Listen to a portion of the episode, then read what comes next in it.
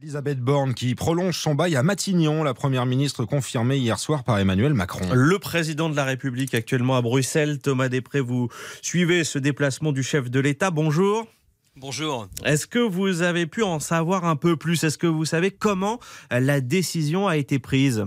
Oui, en fait, tout s'est joué ce week-end, juste après les cérémonies du 14 juillet. Elisabeth Borne et Emmanuel Macron qui ont beaucoup échangé, notamment autour du profil du nouveau directeur de cabinet de Matignon. Alors, ça peut paraître un détail, mais ce n'en est pas un. Après le départ du principal collaborateur de la Première ministre la semaine dernière, il fallait lui trouver un successeur en cas de maintien à Matignon.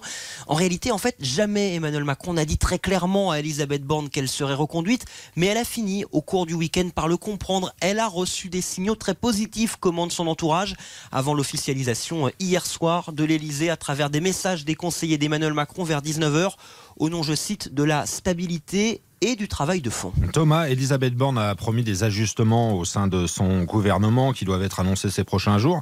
Ajustements, ça veut dire quoi?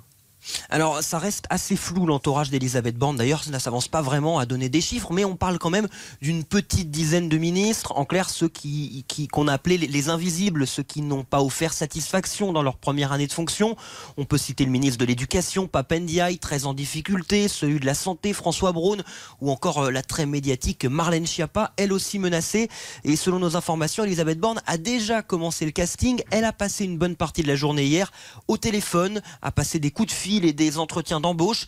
Elle doit faire ses propositions euh, au président dans les prochains jours. Et puis Thomas, euh, Emmanuel Macron doit prendre la parole en fin de semaine. Est-ce qu'on sait ce que le président va dire? Alors non pas en détail, mais l'Elysée explique simplement qu'il veut rappeler le cap et rassembler largement après une période marquée par de nombreuses tensions. Un cap que beaucoup hein, dans la majorité lui reprochent d'avoir perdu depuis sa réélection euh, il y a un an. Une prise de parole qu'on attend avant dimanche et son départ programmé euh, pour un déplacement en Nouvelle-Calédonie. Merci Thomas Després en direct de Bruxelles pour RT.